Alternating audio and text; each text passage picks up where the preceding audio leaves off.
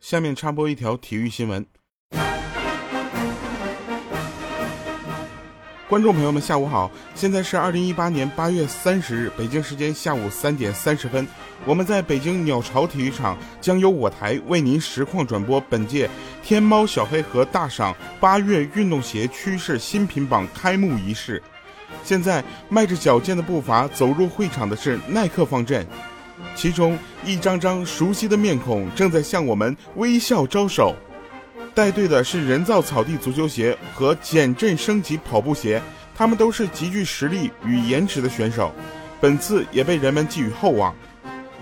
另一支方阵也进入了我们的视野，是来自阿迪达斯的选手们，他们活力四射，斗志昂扬，准备好了在接下来的大赏中一展身手。天猫小黑盒新品大赏八月榜单将持续为您解说报道。以上新闻纯属虚构，如有雷同，请以天猫小黑盒新品榜单为准。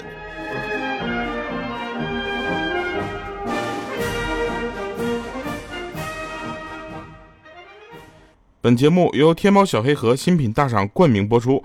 八月新闻大事件，八大主播趣味新闻播报，等你来揭秘。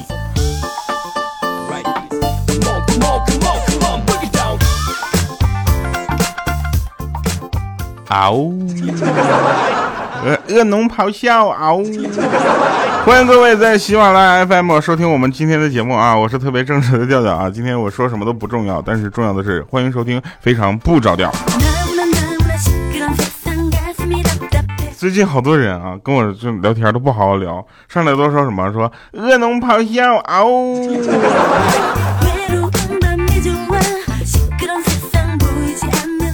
今天我们录制的这个这期节目呢，将在我们这个出差的时候来听啊。我就我就发现啊，我这最近总出差，一出差我就得提前录节目。比如说今天啊，这个礼拜三的节目，我们录制的时候其实是个礼拜天 重要的是，所有人都休息，只有我们在上班。来吧，我们说一说好玩的事情啊。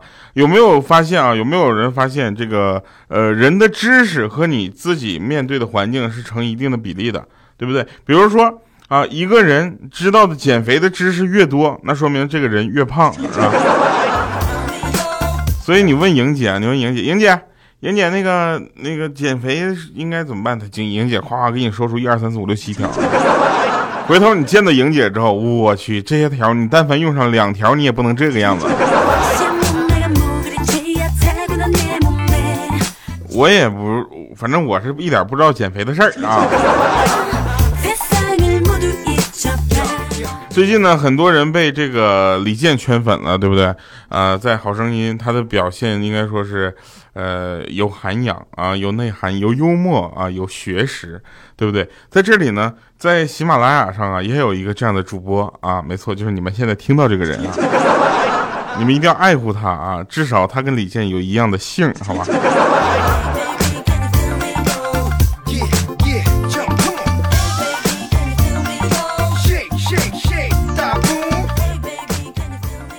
其实很多人啊，很多人都很在意自己的体重的具体数值。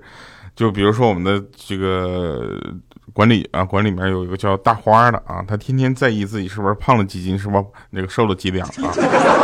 他完全忽略了别人看你胖瘦，其实看的是外形，而并不是体重啊。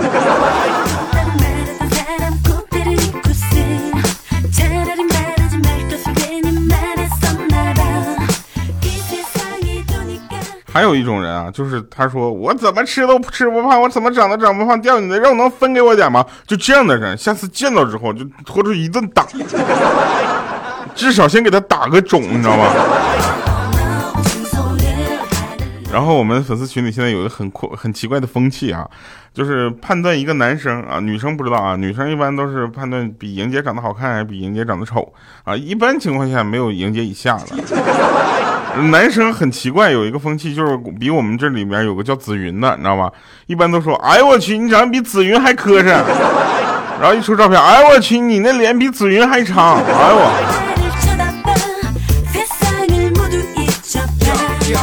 然后我们有一个人在开了视频之后，我们跟他开玩笑说，哎，你长得比你长得跟紫云差不多，哎，结果他生气了，退群了。这件事情，你说我们要是跟紫云说的话，他什么心情啊？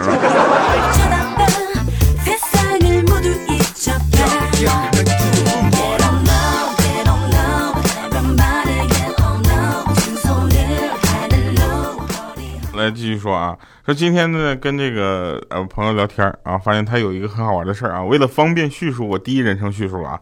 他说今天啊，他跟他女朋友接视频啊，他女朋友说正在看那个《延禧攻略》啊，说这个剧特别火啊，播放量有一百亿。然后这时候呢，他作为一个杠精啊，他敏锐的发现了杠点，说一百亿怎么可能是吧？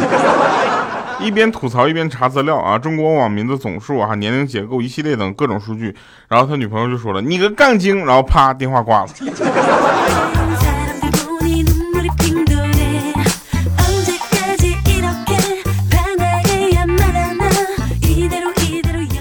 我们就当中国有十亿网民来算啊，就这这个数值大家可以去算一下。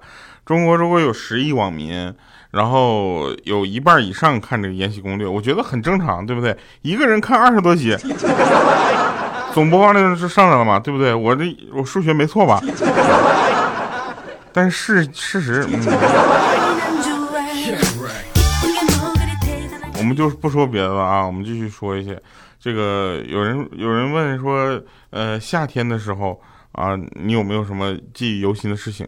其实真正来说啊，夏天。是我六岁那年的夏天，让我记忆深刻。我在院子里面挖了一个坑，啊，往里面扔了几颗这个西瓜籽儿，然后每天呢，我细心的照料，啊，我在那浇水啊、施肥呀、拔草啊，但它始终没有长出来。当我感觉它永远不会长出来的时候，我哭的那叫撕心裂肺啊！当时我就觉得这个世界都抛弃我了。然而自始至终啊，我的家人始终都没有告诉我，我每天拔掉的那些草其实就是西瓜的幼苗。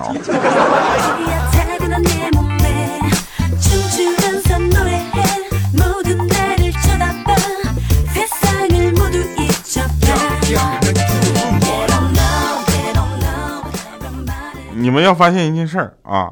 这个我们看那个电视啊，经常有这个电视主持人老是说什么东西是时尚个性的选择，对不对？难道他一点都没有意识到时尚本身就是反个性的吗？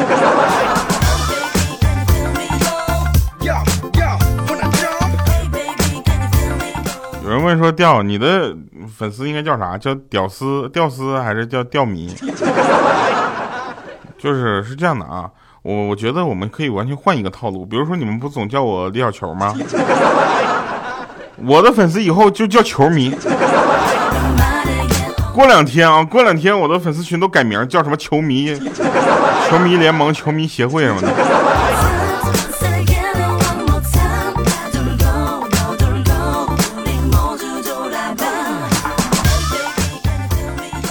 来跟大家分享一个生活小窍门啊！如果你碰到你心仪的异性发朋友圈啊，光点赞几乎是没有用的，朋友们啊，只评论说真漂亮，那其实效果也是很有限的。如果你回复第几张特别好看，那回复几率会非常的高。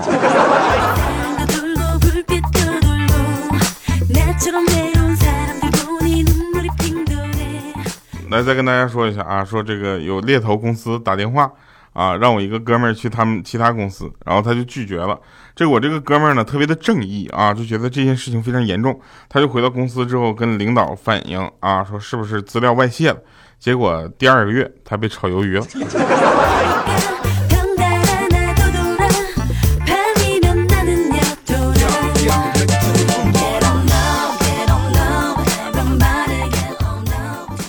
如果我的粉丝们啊叫什么球迷的话，我觉得对我们整个就应该说整个这个足球事业啊 是有帮助的啊。比如说有一个叫足迹的，他可以改名叫足球。我们的莹姐也可以改名叫赢球，对不对？看了这么多些这这么多年足球了，什么时候能说他畅快的赢球，对不对？我们以后可以在节节目里经常说赢球，赢球。但是，呃，也有不好的名字，比如说鹌鹑，鹌鹑怎么改？鹌鹑，鹌鹑球，鹌鹑蛋。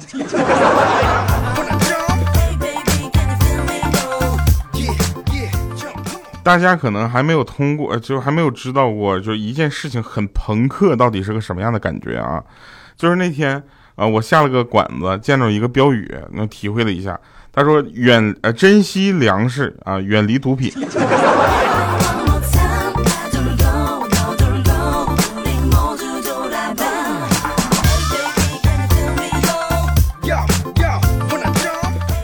问说，调为啥你为啥不火呢？没道理啊，是这样的啊，是因为我太年轻。那些火的很火的小姐姐们，我特别想等，就等到他们就退役，你知道吗？你说一个男主播对不对？我能靠到五十岁继续讲笑话，那个时候你们就听从不不着调到不正经啊。我的节目叫非常不着调，那个时候节节目就叫什么非常不正经啊。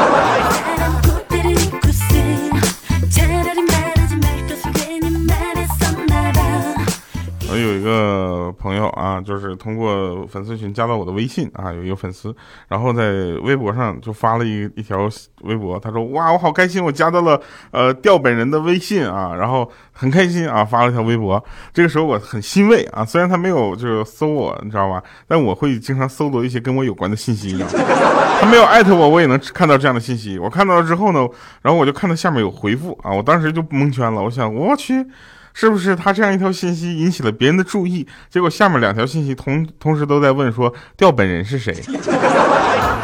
当时我特别的尴尬啊，然后我就拿我的微博在下面回复了个呃。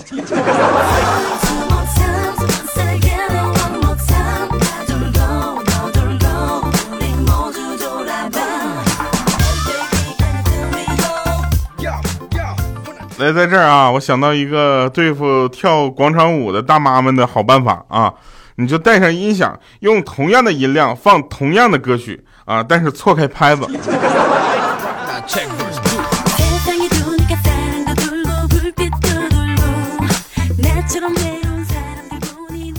有人接到我的微博的回复之后，说觉得很激动，是吧？说啊，呀，不行，太激动了，我收到你回复，你不侧面想想，你说我的粉丝是有多少？我居然回复的过来是吧？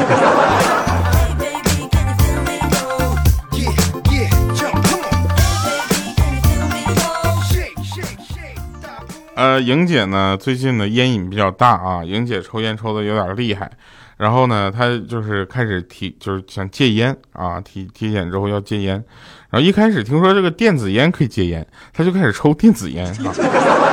后来又有人告诉他说槟榔可以戒烟啊，然后他又开始嚼槟榔。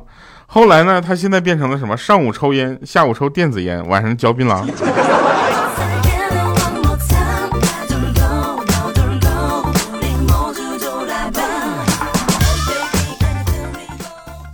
有的人知道啊，说调啊，你是牡丹江的，对不对？你你这牡丹江哪儿的？我想跟大家说一下，我在牡丹江啊，就去过的地方特别少啊，我家在市里。然后这个市里有什么好玩的呢？就这么跟大家说吧，就你们说的那个雪乡，我从小到大都没去过。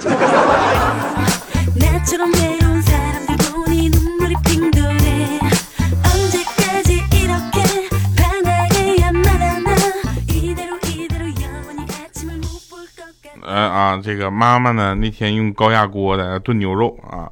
第一次炖啊，炖糊了，我老爸就安慰他说：“哎呀，没事儿，你第一次没有经验，你下次就不会了。”结果第二次啊，又炖糊了。我爸没吱声。那昨天呢，我妈又把牛肉给炖糊了。这时候我爸很生气啊，狠狠的把锅咵就给摔了，我们都吓坏了。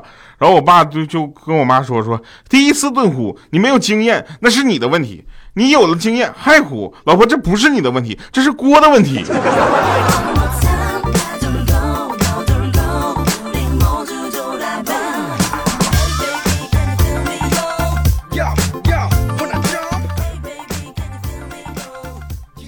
哦，我最近特别想家啊，为什么呢？我一算这个日子啊，我想快到了这个呃东北已经凉快了，但上海还有点热的时候了。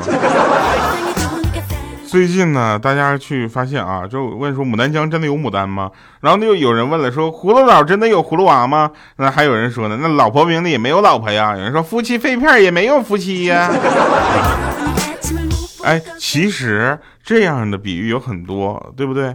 啊，比如说鸳鸯锅里面也没有鸳鸯啊。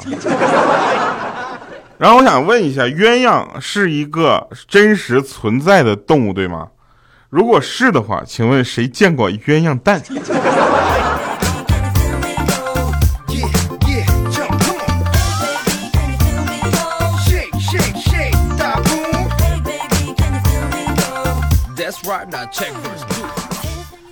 呃，那天呢，从车站出来啊，就门口有好多的出租车，然啊，看到有一个女孩拉个行李箱，直直的走到一个出租车后面，看样子可能是想打开后备箱啊，放这个行李。结果司机就说了，说，哎呀，你那个妹子，你就一个箱子，你放前面吧。结果见那女孩拉着箱子就去掀引擎盖去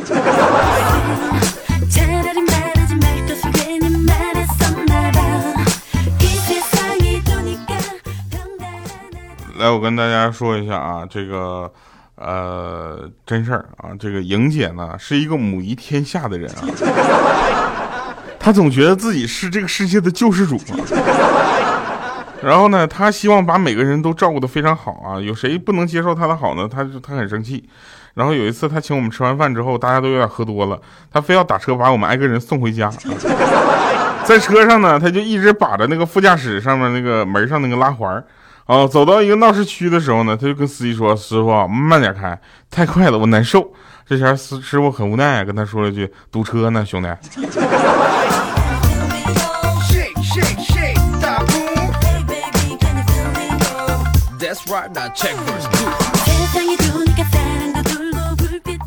来吧，啊，这这个真事儿啊，那天有个极为富有的人问医生说：“医生，我的不育症还有的治吗？”啊，我真的很希望有下一代啊！结果从医学的角度来看呢，这个医生说了啊，应该是没治了。但是啊，这前那个富翁就说：“你说，你说有什么好消息告诉我啊？”他是这么说：“他说你要给我个一百万的话，我可以叫你爸爸。”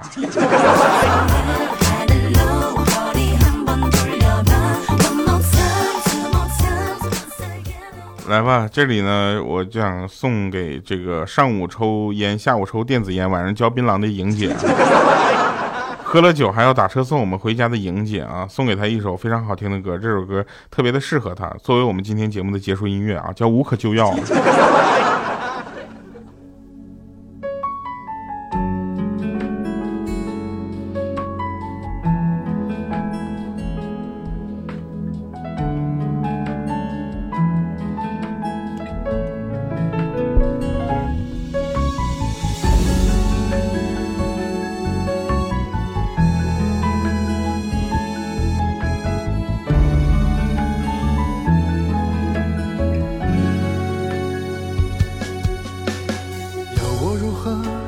你的借口，你所谓的普通朋友，眼看着你和他手牵手，一起漫步在繁华街头。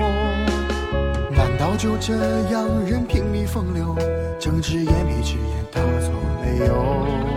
究竟什么时候才是尽头？什么时候才能让你回头？时间久了，我承受不了，对我来说是一种煎熬。曾经记忆中所有的美好，将要被你一页一页毁掉。时间久了，我承受不了，你是一只关不住的鸟，刺痛我的心，说我无理取闹。看来你真的无可救药，欢迎回来，神返场啊！这个莹姐呢，跟她老公呢，应该说是非常奇怪的一对组合啊。当然，她确实给我们带来很多欢乐，尤其她老公娶的她，简直就是一种慈善啊。那她老公那天就说：“老老婆啊，床底下那皮鞋呢？”啊，莹姐说了：“哎呀，那双皮鞋太旧了，我都给扔了。”啊！当时她老公很着急，说扔哪儿了？哎我去，那旧的还能穿呢，能省就省呗，这不日子才是省的才能越来越好吗？我去捡回来。啊，这莹姐很淡定说不用捡了，鞋里面的钱我都拿出来了。着你和他手牵手，一起漫步在繁华街头，难道就这样任凭你风流，睁只眼闭只眼，当作没有？究竟什么时候？才是尽头，什么时候才能让你回头？时间久了，我承受不了，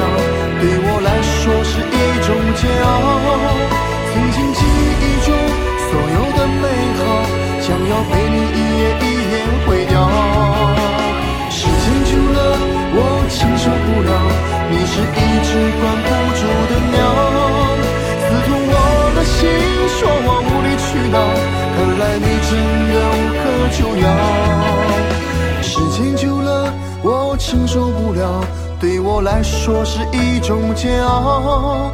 曾经记忆中所有的美好，将要被你一页一页毁